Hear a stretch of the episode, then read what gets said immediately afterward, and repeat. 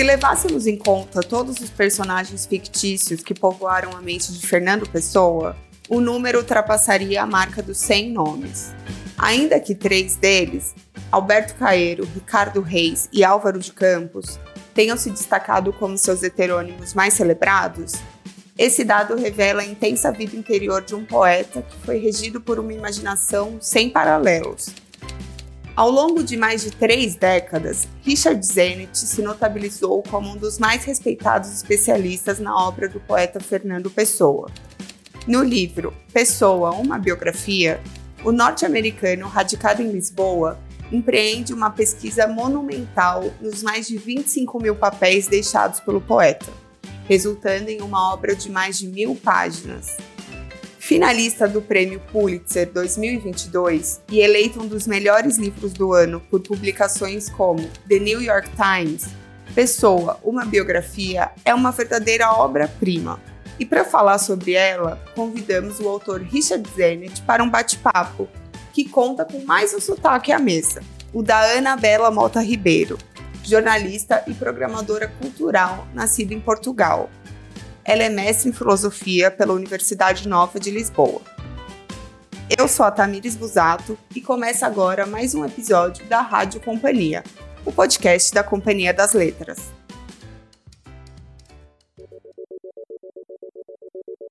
Bom, primeiro eu gostaria de agradecer a participação de vocês e dizer que é uma honra tê-los aqui para falar dessa figura tão fundamental que é o Fernando Pessoa. É, além do mais, a partir de um trabalho tão impressionante como a biografia escrita pelo Richard Zenit.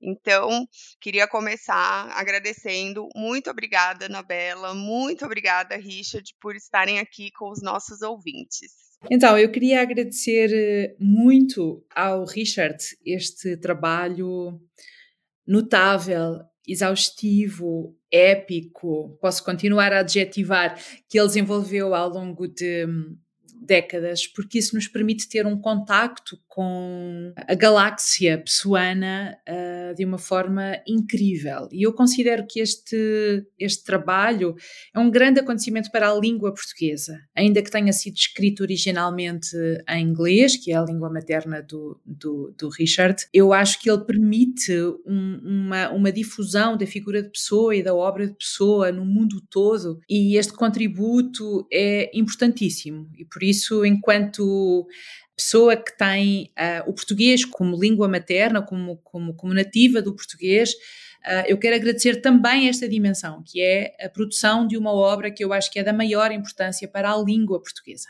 Bom, eu uh, quero agradecer muito também à, à, Companhia das Letras ter publicado, ter traduzido, mandado traduzir e publicar esta biografia. A verdade é que logo após, pouco tempo depois de ter assinado o contrato em inglês para a biografia, isso há mais ou menos há 15 anos, poucos anos depois o Luís Schwartz disse, ah, temos de publicar aqui na Companhia das Letras eu achava que isso ia uh, levar dois ou três anos, ingenuamente, né, para escrever a biografia, né? dois ou três anos. E levou 12 ou 13 anos. Então, tenho que agradecer a, a fé e a paciência da Companhia das Letras.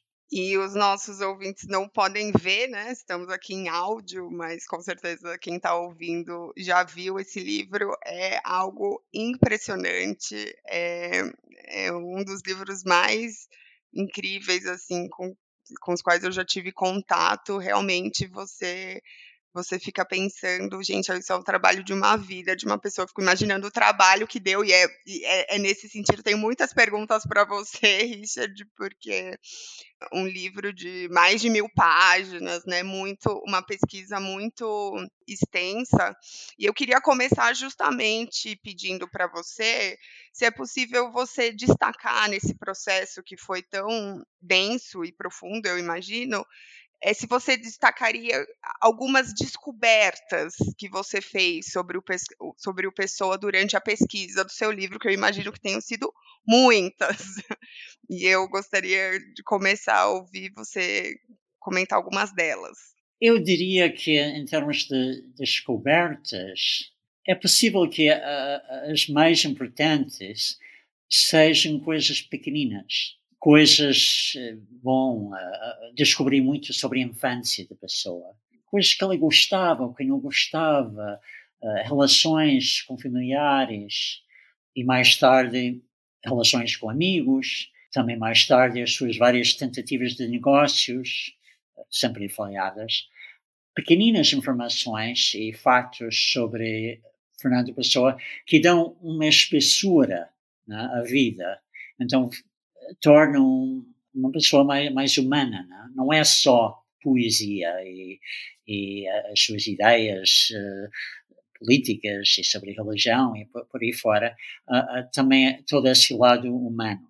Então, essas coisas pequeninas que parecem, cada uma não tem grande importância, mas todas juntas fazem um, uma pessoa, não? um ser humano. Bom, algumas descobertas que posso assinalar que são mais, uh, mais impressionantes, talvez. Hum, diria, em primeiro lugar, uh, o tio Cunha, que era um, um tio-avô de Fernando Pessoa, que não tinha filhos, ele e a mulher, e então uh, Fernando Pessoa era como o filho que não, não tiveram. E uh, lá na casa deles havia um quarto só para Fernando, e este tio Cunha uh, tinha uma imaginação muito fértil. Ele inventava histórias com personagens políticos portugueses, por exemplo.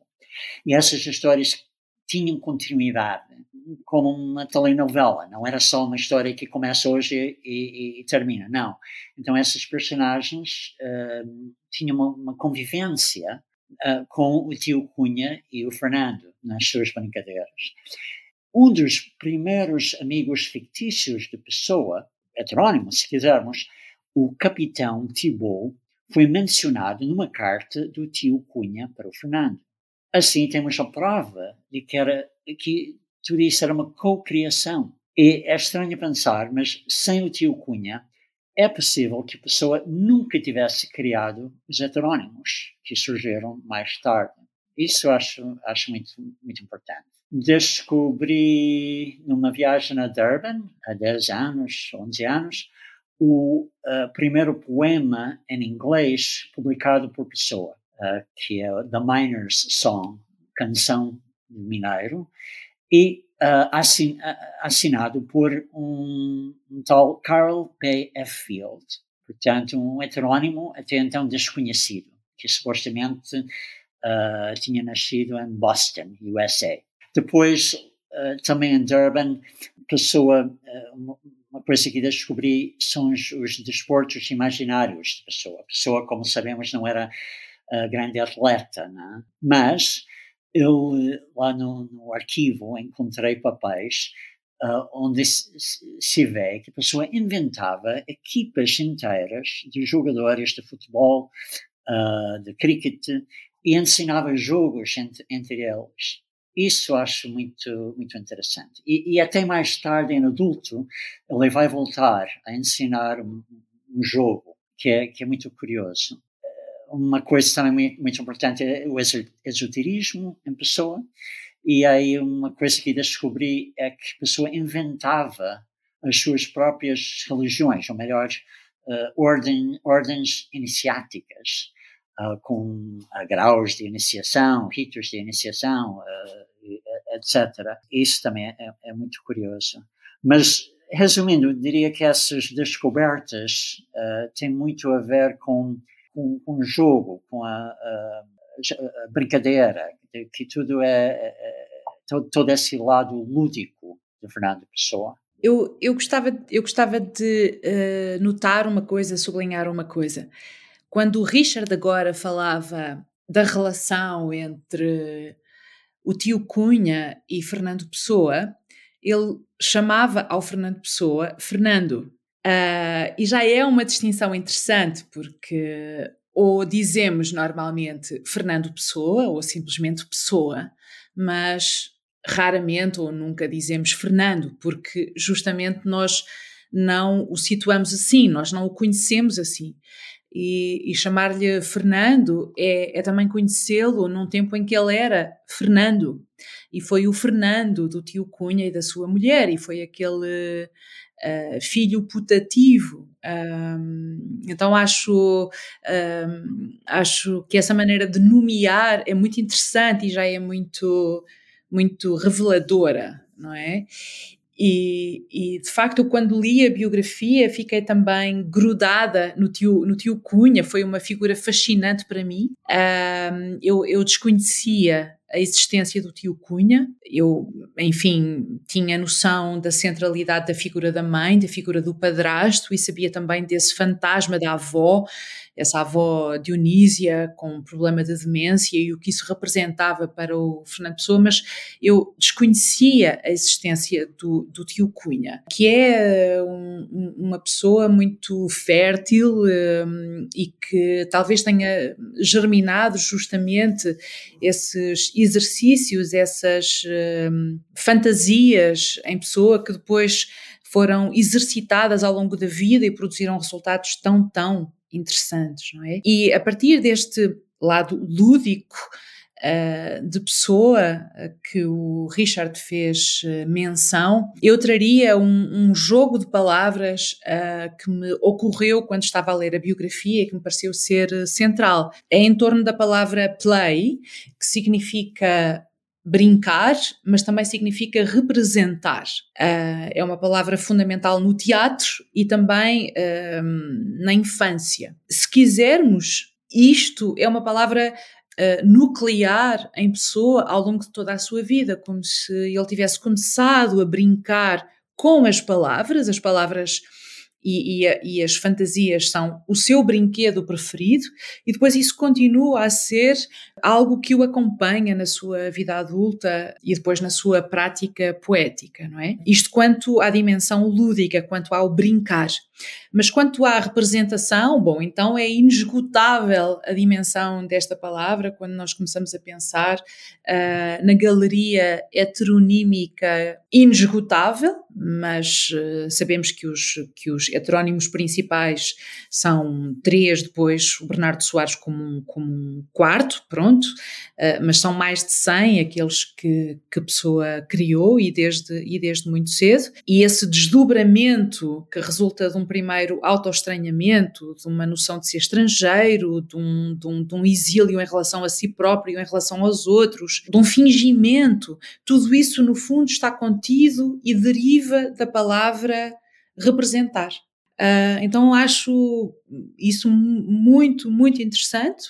Um, como eu disse, a palavra e este jogo de palavras uh, play, com brincar e representar, ocorreu-me quando eu estava a ler uh, a biografia, mas uh, eu gostava muito de ouvir o Richard sobre isto, porque a impressão que eu tenho é que o, é que o Pessoa começou a ser um dramaturgo e um encenador de si mesmo desde a infância. E, e era sobre isto também que eu gostava de te ouvir, Richard. Bom, é engraçado que, que a minha língua materna é inglês, obviamente, nunca tinha reparado nessa violência, nesse duplo significado da palavra play. Está muito bem visto para Fernando Pessoa, né? que, que, que era um grande brincalhão e, e também uh, sempre a representar, né? como nas peças. Isso tem tudo a ver com um projeto Pessoa que ele definiu como um. Ela disse que era um poeta dramático, uh, sempre insistiu muito nisso. E, então, o, o, poeta é um fingidor, isto é, um ator, alguém que representa, imagina, inventa. Não quer dizer que o que representa é falso ou mentira. É uma questão de atitude. Pessoa é um poeta, um escritor altamente performativo. A verdade não não é, não existe para a pessoa. A verdade faz-se através de atos, através de palavras. Podemos pensar como na Bíblia? É? Deus uh, disse em Gênesis, um, haja luz, e havia luz. Nesse sentido, também para a pessoa, a palavra cria, é? também uma maneira de, de, representar. Para a pessoa, a verdade é, é, é dinâmica, nunca é, é estática. Então não há verdade com V uh, maiúsculo a, a, verdades, pequeno. E a verdade é uma coisa, como eu disse, que, que, que se vai fazendo. A pessoa tam, também chamou todos o seu projeto de heterónimos uma drama ingente, ou seja, um drama, um drama dividido não em actos, mas em, em, pessoas, essas pessoas que, que ele inventava. Mas, mas tudo isso no, no plano literário. Mas a existência, a própria existência para a pessoa é um grande jogo. E Deus é o, o jogador supremo. Aliás, há, há, poemas de pessoa que, que há um outro em que há o jogo dos xadrez, ou também no livro do Desassossego fala do jogo dos xadrez, onde a pessoa fala com, como de, de, Deus como o grande jogador, né, que está acima de, de tudo, e que toda a existência é um jogo para o próprio Deus. Então, esse jogo para a pessoa, que é, que é um constante, e embora que seja para nos divertir, é também uh, um assunto altamente sério para a pessoa. Só, só a propósito da pessoa ser um grande brincalhão, Uh, também foi uma surpresa para mim que justamente ele fosse um grande brincalhão e que representasse uh, muitas brincadeiras com os sobrinhos, com as crianças, era um, era um, era um tio muito gostado pelas crianças uh, à sua volta, não é? E isto não coincide com essa imagem tão, tão séria e dramática que nós temos do Pessoa. Pois é, Uh, e, e, de facto a pessoa estava mais à vontade, talvez com crianças do que com adultos. Ele tinha sempre a sua tertúlia de, de amigos que se encontrava nos cafés, praticamente todas as tardes da vida adulta da pessoa. E, e deu-me muito gozo também retratar essa tertúlia, que curioso, são todos, quase todos eles são excêntricos são tipos assim com um grau de loucura. Um outro até esteve institucionalizado mesmo, né? hospitais psiquiátricos. E, e, então havia entre a pessoa e esses amigos muito muito jogo, muito a pessoa gostava de, de piadas. Era uma pessoa extremamente reservada, uh, mas mesmo muito brincalhão com os outros. E depois na família ele era o, o tio, que é como eles chamavam, de todos. Aliás, bem, tinha realmente dois, uh, um, uma sobrinha, que ainda vive, tem 97 anos, Manuela Nogueira, e um sobrinho. Mas, para além disso, havia os filhos de, dos seus dois primos direitos. Uh, então, um que tinha seis filhos e, e, a Maria, ela tinha, tinha dois. E uh, para todos eles era grande, uma grande festa quando o tio uh, Fernando chegava. Aliás, eles tinham um nome para ele, que era Ibis, e Ibis, que era o nome da, da editora que a pessoa tentou criar com a herança da avó, isso não foi bem sucedido, mas depois aquele Ibis ficou como uh, mascote de, Fernando Pessoa. Uh, Ibis era esse pássaro que era muito importante para os egípcios. E o, o ibis era uh, também na mitologia uh, dos egípcios havia um deus que era metade ibis, né? Uh, e, e, que era um escrivão, é deus de, de, de, escrita praticamente. Bom, então esse ibis, pessoa fazia, imitava o, ib, o ibis, esse pássaro, uh, e fazia toda uma encenação, usado só num pé, fazer um, uma mão diferente para representar o bico do pássaro e uma perna para trás. Né? E, e, então as crianças gostavam muito dessa encenação que sempre a pessoa fazia e o chamavam mesmo de ibis. Portanto, um, as brincadeiras uh, em pessoa eram, eram constante durante toda a vida. Ele adorava brincar. Uhum.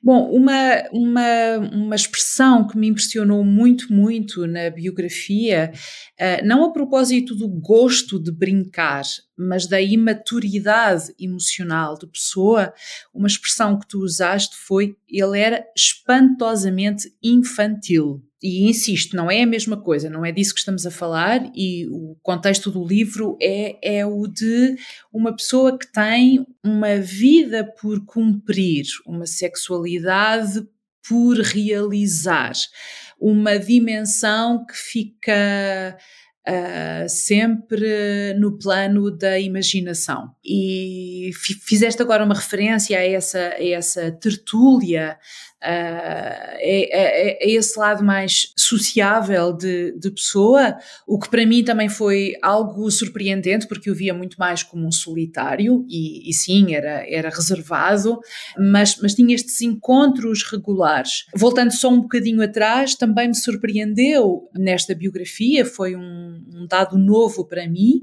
esta tentativa permanente de Fernando Pessoa criar negócios e isso ser uh, sempre um enorme falhanço. Mas fecho este parênteses dos negócios para, para voltar a este ponto de ele ser sociável ou pelo menos ter um grupo de literatos. Uh, com quem, com quem se encontrava, de haver aqui um lado excêntrico um, em, em, muitos, em muitos desses eh, elementos uh, do grupo. Uh, se nós pensarmos então numa revista como a Orfeu, no quanto aquilo rasgou o, o, Portugal dessas primeiras décadas uh, do século XX, é, é, espantosa a modernidade, mas também a audácia que estava, que estava ali.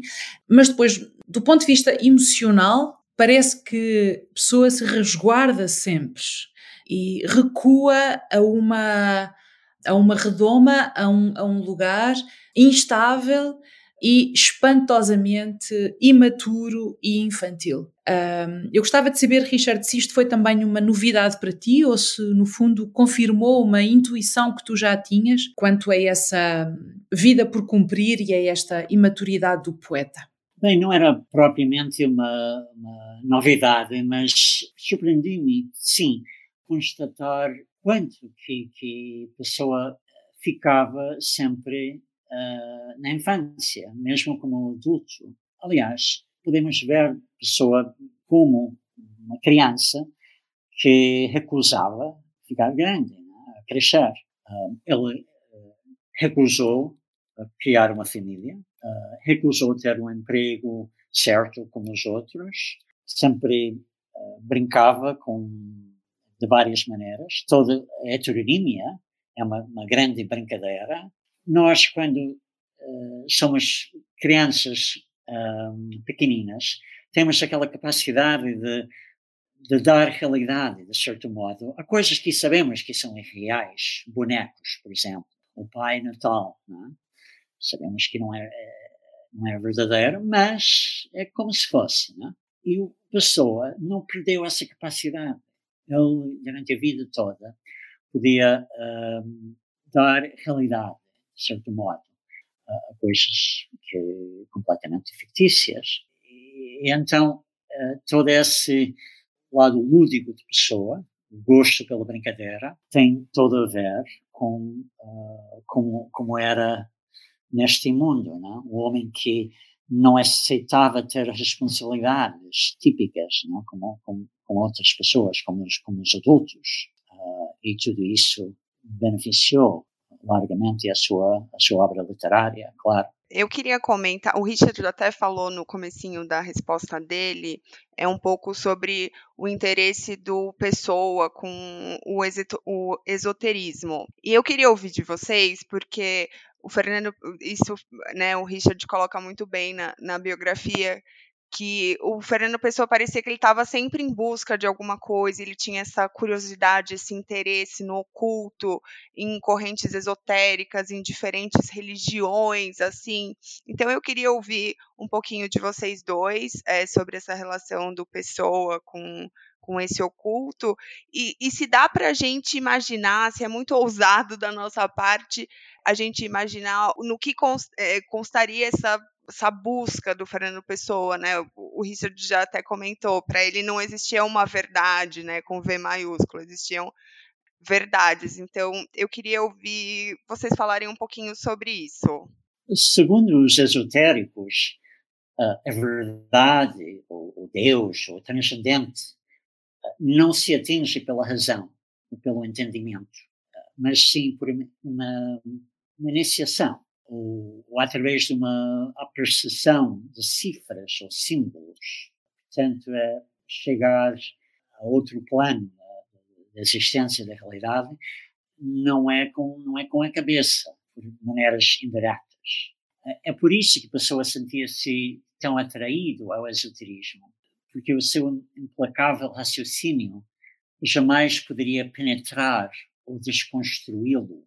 A pessoa era, era o, o, raciocínio da era, era, como um diabo, era, era uma coisa um, que, que, tão, tão insistente uh, e, e, qualquer coisa que a pessoa uh, lia, ele logo analisava ao último grau, né?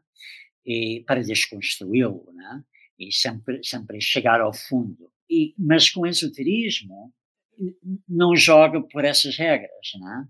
Lá está, é um jogo, mas um jogo uh, diferente, que não tem a ver com a lógica. Penso que por isso que esse caminho para a verdade, digamos, uh, ou para, para qualquer outra coisa, verdade oculta, a pessoa achava que talvez aí uh, houvesse alguma coisa. O, o, esoterismo era um jogo supremo né, para a pessoa, um jogo uh, inesgotável e o mais sério de todos os jogos que, que a pessoa jogou. Como já indiquei, falar em jogo não significa que para a pessoa tudo era irreal ou, ou um mero brincadeira sem consequências. O jogo decorre no plano de, de, símbolos, de rituais, de palavras que em si nunca poderiam descrever o mistério do mundo, quanto mais alcançá-lo. Mas jogando, talvez uh, assim uh, se chegasse ao desconhecido, uh, como por uma, uma, analogia, uma metáfora. Né? O, o, o encontro da pessoa com Lester Crowley era muito, muito importante. Isso ocorreu em 1930. E Crowley, um mago inglês, uh, com uh, muitos discípulos, uh, muito dedicado ao, ao, estudo do oculto e tudo, era também, tinha um lado, ele também era um charlatão. Aliás, ele, com a, a ajuda de pessoa, en, ensinou o seu suicídio na, na boca do inferno, que é um a oeste de, de Lisboa, né, sobre o mar. Um, então era um ato de charlatanismo. O Crowley era um, um grande brincalhão e por isso a pessoa e ele, que eram muito diferentes, uh, mas, mas nisso davam-se bem. E Crowley era uma inspiração também para a pessoa, porque mostrou como uma pessoa poderia, ao mesmo tempo, ser um grande brincalhão, brincar à vontade, e que isso não era necessariamente contraditório uh, de uma, uma, busca sincera e, e muito empenhada uh, no domínio espiritual. Eu tenho por acaso a biografia aberta numa página onde se pode ler o seguinte: quando se tratava de amar, Pessoa era de facto uma espécie de artista da fome, uma vez que, se sentisse realmente a necessidade, e necessidade aparece em itálico, se sentisse realmente a necessidade premente de amar e ser amado, teria feito alguma coisa, qualquer coisa, para conhecer a mulher que vivia do outro lado da rua, em vez de perguntar a um baralho de cartas se ela lhe estava destinada. É uma passagem muito, muito rica, tem muito uh, sobre, sobre que pensar, uh, mas contém esta dimensão do, do esoterismo e esta, esta indagação também acerca daquilo que é a sua vida própria, as suas, as suas escolhas, não é? E, e assim que conhecia uma, uma, uma pessoa ou para as decisões mais, eh, para as escolhas mais banais, a pessoa Uh, fazia um mapa astrológico, deitava cartas. Um, também isto a mim me parece de uma imaturidade, de um, Nem sei bem descrever, é, é, é me compreender como é que alguém tão inteligente, uh, um erudito, uh, alguém tão racional e, e, que se mantém nesse plano e que depois, uh, para a sua vida prática, recorre a coisas tão simples quanto um baralho de cartas para, para decidir faço ou não faço. Mas o que aqui está também é se ele tivesse uma necessidade premente de amar e ser amado. E este é outro aspecto importante de pessoa, é a sua relação com os afetos e também a sua relação com a, com a sua sexualidade. Ao longo da biografia, o Richard sustenta a hipótese de pessoa ter morrido virgem e também uh, de ser uh, homossexual. Esta fixação uh, em diversos poemas na figura de Antínuo ajuda a sustentar esta, esta, esta hipótese. É uma das provas, se posso usar esta palavra, para, para sustentar esta, esta hipótese que é, que é aqui uh, abordada. E também sobre isso eu gostava de ouvir o Richard, porque esta homossexualidade e esta vida amorosa não plenamente vivida hum, é um aspecto importantíssimo, não só na biografia de Fernando Pessoa, mas que tem um, um, um reflexo muito importante na sua obra poética. Bom, em relação à pessoa utilizar um baralho de cartas para chegar a conclusões sobre uma, uh, uma mulher que vivia em frente e que ele achava que poderia ser um, eventualmente uma parceira dele, ou que poderia haver algum encontro entre os dois, um encontro uh, romântico, se não sexual. Havia isso e também, uh, ainda mais do que com cartas, assim, a pessoa usava escrita mediúnica ou automática, em que ele estava supostamente em contato com espíritos astrais. Isso começou quando a pessoa tinha uh, 28 anos, foi em 1916, e sobreviveram umas centenas de papéis no arquivo de pessoa com as respostas que a pessoa supostamente recebia desses espíritos astrais a perguntas que a pessoa fazia tudo isso era quase tudo em inglês. Algumas comunicações eram em uh, português, mas a grande maioria em inglês.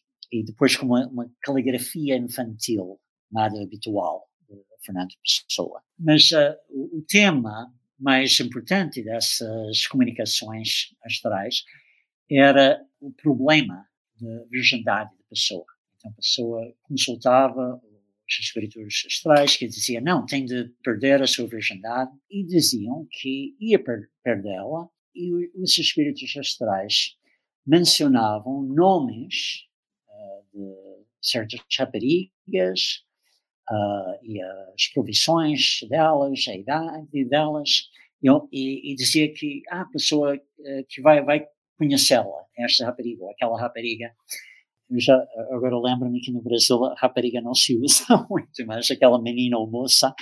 Bom, nada, nada disso uh, ia acontecer na verdade, mas estava tudo ensinado uh, lá na escrita automática ou, ou mediúnica de Fernando Pessoa. Então, é como assim a pessoa também conseguisse evitar tudo, né? Porque, mais uma vez, é, é, é, é no jogo né?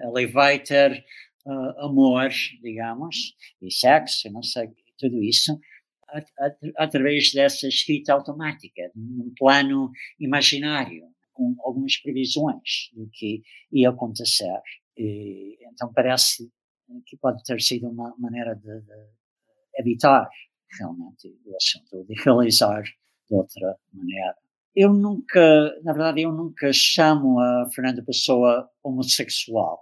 Agora, é verdade que há muitos poemas homoeróticos, Pessoa, em português e, e, em inglês, uh, mas a sua sexualidade, seja como for, realizada sobretudo na escrita, e, e não só uh, encenações, como eu falei agora, da escrita autom automática, mas também nas, na sua escrita literária. Aí realiza-se como como um ser sexual. Isso, uh, bom, a Anabela mencionou Antinu, longo poema em inglês, claramente um erótico, em que o imperador Adriano está ao lado do, uh, do cadáver do Antino, o jovem, o seu jovem amante que tinha morrido uh, no Nilo, e uh, a lembrar todo, todo o amor e todo amor e paixão erótica né? que, que, que tiveram juntos. É um poema claramente um erótico. E, e depois há outros poemas que são, parece mais dire, diretamente autobiográficos, que há o narrador do poema, talvez pessoa, pensar ou imaginar uma relação com outro homem. E há vários poemas, poemas assim. No entanto, a pessoa continua sempre virgem. A pessoa reconhece uma passagem em prosa dele que eles chamavam uh, inversão, que é aquela palavra antiga né, para uma sexualidade, uh, que era inversão fruste, ou seja, segundo a, a passagem, é, é, como que uma coisa na sua psicologia, que ela diz que nunca desceu ao corpo. Eu não, não chamo pessoa homossexual, mas poderia concluir isso, daquilo que, que eu escrevo, mas o que eu digo uh, mais perto do fim da biografia é que, uh, afinal de contas, a pessoa uh, não era nem heterossexual, homossexual, pansexual ou assexual, era monossexual. E, bem, isso é uma, um pouco uma brincadeira minha, mas, mas não é só, digo monossexual, porque a pessoa realizava tudo sozinho e, e, então toda também essa energia sexual da pessoa uh, que, que vai ser investida na, na, escrita, na criação de heterónimos. Não será por acaso também que praticamente todos os, os heterónimos são homens solteiros. E isso também é, é curioso. A pessoa, falei dessa escrita automática, quando nessa altura a virgindade para, para, para a pessoa era um problema. Achava que uh, não ser um homem completo sexualmente poderia uh, prejudicar a sua obra e poderia ter uma obra literária também de algum modo não, não completa. Mais tarde, no entanto, no entanto, quando lá por volta de 1930, aqui a busca espiritual da pessoa intensifica-se e muito, e então ele vai ver a virgindade como uma, uma vantagem no seu caminho espiritual uh, e fala de realização do, do, lado homo e heterossexual dentro dele, tudo isso de uma forma espiritual. Então, é, tudo isso, como eu digo, é, é a pessoa a, fazer tudo sozinho. Né? Então, afinal de contas, podemos dizer talvez que era monossexual. Bom, e além de a gente termina a leitura dessa biografia com a certeza de que a gente conhece muito mais o Fernando Pessoa, mas eu também fico saí com o sentimento de que eu conhecia também muito mais a história de Portugal e até de, de outros lugares eh, pelos quais o Fernando Pessoa passou, por exemplo, a África do Sul. É, Richard, eu queria é, ouvir de você e queria também ouvir da Anabela nesse sentido qual a importância da gente entender o contexto histórico e político em torno desse autor, para a gente entender ele também nos nossos dias? Acho que qualquer indivíduo é, até certo ponto, fruto da sua época dos ambientes que ocupa. Então, parece-me óbvio né, que o contexto é, é importante. Né? Ou seja, os, os tempos e os lugares ocupados, uh, frequentados por um, uma pessoa, neste caso, Fernando Pessoa. E como, como, como que isso passou, no caso da pessoa? Bem, podemos ver, por exemplo, em Durban, uh, que era uma cidade segregada. Havia brancos, que era quase metade, uh, europeus, né? Zulus e indianos cada grupo com as suas tradições, as suas línguas, uh, a sua cultura, as suas culturas completamente diferentes. Eu acho que esse contato para, para a pessoa muito cedo que uh, lhe deu uma, uma, consciência da grande diversidade de, de culturas, de modos de falar e pensar, de se organizar, de vestir. E, e assim percebeu também que a sua cultura originária, portuguesa, né, que era, uh, ou europeia, né, uh, era, era, era só uma cultura, era só uma maneira de processar e encarar o, mundo. E então isso terá dado uma grande abertura à mentalidade de Fernanda Pessoa desde, desde muito jovem. Também uh, nessa vivência na África do Sul resultou para a pessoa eh, no conhecimento de um segundo imperialismo. Já, já conhecia o imperialismo português. Portugal já nessa altura ainda tinha colónias significativas uh, na África e também na Ásia. E, uh, mas, mas depois pessoa descobriu o imperialismo inglês, britânico, e que era que tinha nessa altura muitas colónias ainda, uh, e também era, nessa altura ainda era uh, Grã-Bretanha que, uh, que mandava no mundo né, todo. E então, é, é, esses, esses imperialismos que, que a pessoa considerava, via, vivia, e, disso tudo, depois pessoa inventou um, um novo imperialismo, que é, isso era do, do quinto império, isso mais tarde, quando era adulto, né? Uh, e o, a ideia do quinto império era que seria uma, um império baseado uh, não na força, uh, não, no, não no domínio militar, por exemplo, mas na, na cultura, na poesia, na língua. E esse era o sonho de, de Fernando Pessoa, um império, um império desse, dessa natureza depois podemos ver os seus heterónimos como um, um exército, digamos, para uh, realizar esse império cultural ou, ou, poético.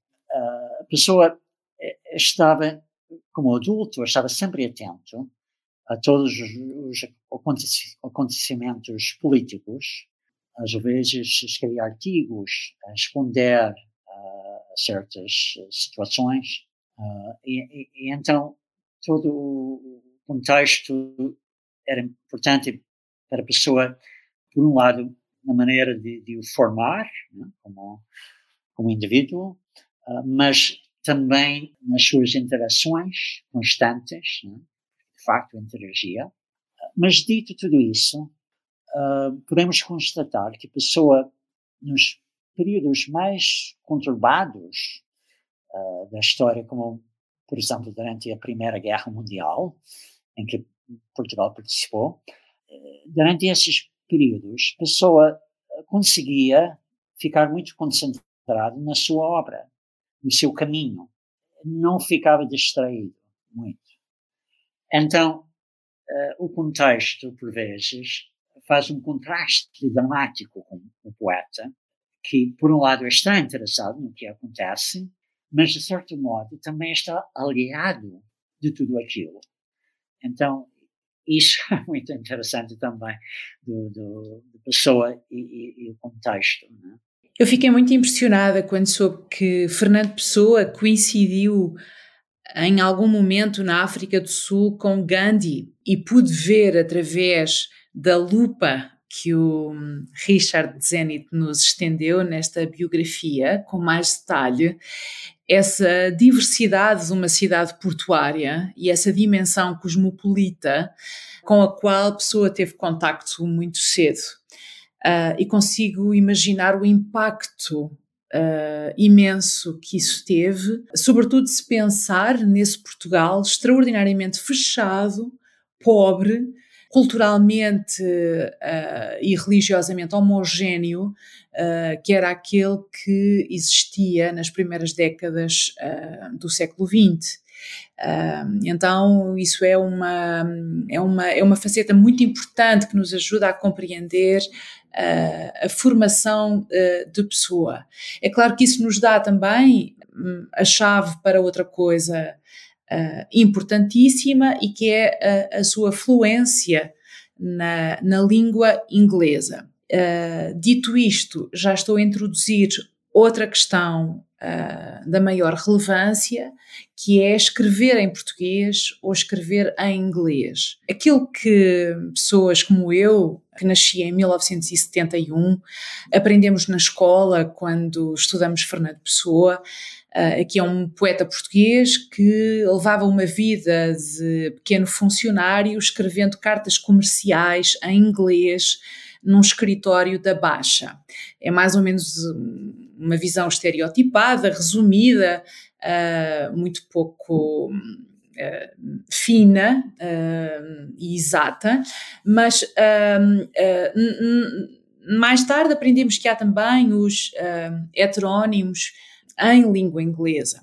Aquilo que eu aprendi com esta biografia é que essa vertente uh, cosmopolita, internacional, essa ambição de se inscrever uh, no plano da, da poesia em língua inglesa uh, é, é qualquer coisa que a pessoa perseguiu até muito, muito tarde na sua vida, mas que aquilo que fez depois uma diferença uh, absoluta, uh, nomeadamente para a escrita nos heterónimos mais importantes, uh, foi ele escrever em português. E por isso também gostava de ouvir o Richard sobre esta, esta distinção fundamental. O que é que a pessoa pôde escrever em português que não foi capaz de escrever em inglês? E se era possível, por exemplo, pensarmos num livro do desassossego escrito em inglês, uh, ou mesmo num Álvaro de Campos uh, que se exprima em inglês e não, e não em português? Bem, a resposta à última pergunta, se podemos imaginar um pessoa escrever um livro de desassossego uh, em inglês, ou poemas de Álvaro de Campos em inglês, a resposta é simples, não. uh, isto é, poderia ter tentado. Né? De certo modo, em relação à poesia, tentou mas com resultados uh, menos, uh, menos do que ótimos, digamos. Alexander Serge, que era o heterónimo inglês mais prolífico de Fernando Pessoa, e que assinou quase 200 poemas. Uh, e, e, alguns desses poemas podem lembrar-nos lembrar um, de Campos. Há um que é in the street, né? na rua. Uh, e, e, então, nesse longo poema de Alexander Serge, o, o, narrador está a andar na rua e imaginar as, as famílias felizes atrás das uh, janelas, né? em cada lado, cada lado da rua. E, e, então é, é um cenário que, que, lembra Álvaro de Campos. Só que eh, quando a pessoa escrevia em inglês, ele não, não conseguia ser dramático da mesma maneira. Uh, ele diz, ele conta, mas não sente como sente quando escreve em inglês. Então, a língua inglesa é importantíssima para, para a pessoa e toda a cultura inglesa, eh, e sem essa língua, sem essa cultura, não teríamos o Fernando Pessoa que temos em, em português. Eu costumo dizer que a poesia inglesa mais importante de Fernando Pessoa é aquela que escreveu em português. Isto é, que é uma influência da língua inglesa no português de Pessoa. Isso vê-se, a meu ver, claramente nos heterónimos Alberto Queiro e Álvaro de Campos, na sua maneira mais, mais direta de, falar, sem rodeus, e também é evidente no, no livro do Desassossego, que é uma prosa uh, sui generis, e, e, tem, tem aí também vejo alguma influência da, da língua inglesa. Bom, e já para a gente encerrar esse, esse episódio, eu tenho uma pergunta para os dois, é, no sentido de, Richard, você passou é, 13 anos escrevendo essa biografia e dedicou tantos outros mais anos, né, a pesquisar, a, é, a, estudar o Fernando Pessoa, e a Anabela, é, enquanto uma grande leitora de Pessoa também, eu queria, para encerrar, que vocês falassem para os nossos ouvintes como a visão de vocês ao longo dos anos, é, é, como tem sido esse processo para vocês, como a visão de vocês sobre o Pessoa foi mudando, se foi mudando ao longo do, ao longo do percurso de vocês enquanto é, leitores, estudiosos de Fernando Pessoa? Bem, a minha visão de, de Pessoa, não sei se mudou radicalmente, mas, uh, mas sim, há certo, certos aspectos de Pessoa que vejo agora de outra forma, ou, ou vejo que, que são aspectos uh, mais, mais notáveis. O título da biografia nos, uh, em, em, Inglaterra uh, é diferente. Nos Estados Unidos é como no Brasil ou em Portugal. Pessoa Biography. Pessoa uma biografia. Mas no Reino Unido o título é Pessoa An Experimental Life, uma vida experimental. E, de facto, uh, é um, um, aspecto que, que, uh, que reparei ao escrever a biografia é como pessoa era uma cientista eh, da vida e da literatura que, que sempre fazia experiências. Os heterónimos eram como experiências, cada uma. É? Ele criava um heterónimo com certas características, colocava-o em certas situações e depois observava o que, que vai acontecer penso que uh, não falámos da uh, Ofélia Queiroz, que era, que era namorada da Fernanda Pessoa, e parece-me, claro que no início a Pessoa estava muito uh, presente, muito envolvida na relação, ele gostava dos beijos que, que trocavam, uh, isso sim. Mas, mas depois de alguns meses, disse que ele uh, dá marcha atrás, digamos. É? está lá, mas sem estar totalmente. Mas, mas, mas essa relação também, uh, para mim, era, de certo modo, uma, uma experiência uh, de, amor. Né? A pessoa queria tentar. Uh, para, para viver assim, que a, a, sua própria vida é a matéria constante da, da sua experimentação, exige uma certa coragem e também muito uh, desprendimento, que são qualidades que a pessoa tinha. A pessoa é conhecido como um poeta cerebral, né? já falámos que era uh, muito racional, lógico, uh, tudo isso é verdade. Mas o que vi ao escrever a, a, biografia com mais nitidez é que a pessoa sentia, sentia imenso Uh, e, penso que o, o, raciocínio ele precisava para, para controlar o tanto que ele sentia. Na sua poesia, quando ele fala de, de sentimentos, tudo é, é, de certo modo fingido, porque é ensinado, mas o sentir que está lá no poema é completamente real. A pessoa sentia aquilo tudo. E por último, vejo a pessoa uh, como altamente humano não tinha noção de, dessa humanidade eh, como, como era tão forte, porque a pessoa é conhecida muito como pessoa que flutua, né? que não está na vida, uh, que está só nos pensamentos e na poesia.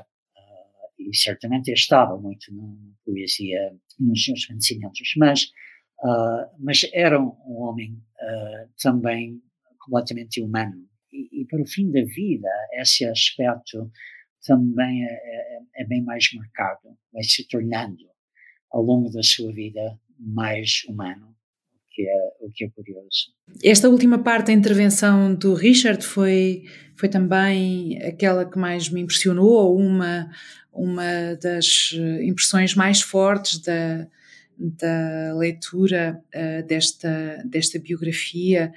Um, eu não diria que a minha impressão sobre, sobre a pessoa ou a minha percepção de pessoa se tenha alterado significativamente, eu diria que ela foi enriquecida significativamente. E alguns aspectos foram um, uh, fortalecidos, como como uma ideia de uma ausência de linhas, ah, uma, uma ausência de uma, de uma demarcação entre a ficção e a realidade. Ah, de facto, eu vi Uh, que estes vários níveis da realidade poética formavam um contínuo com a sua realidade concreta, se posso dizer assim, mas a verdade é que eu não sabia que essa realidade concreta uh, tivesse a espessura que tem.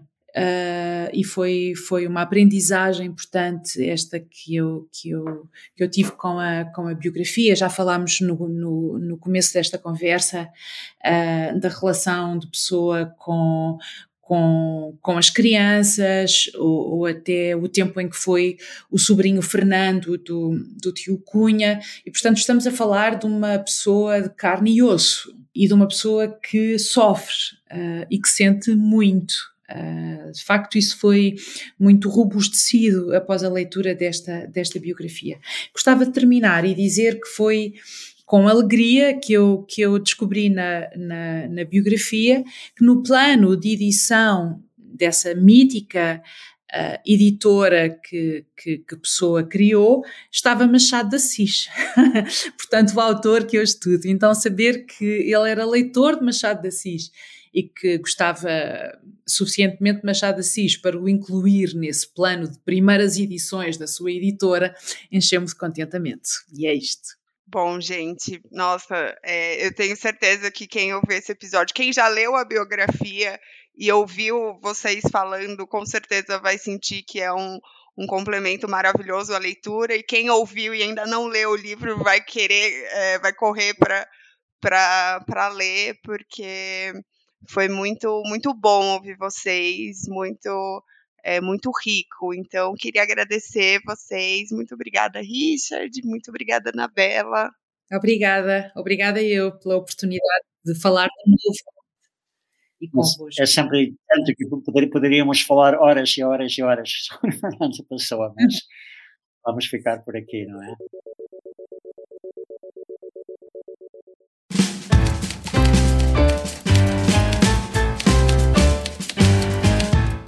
Chegamos ao fim de mais um episódio.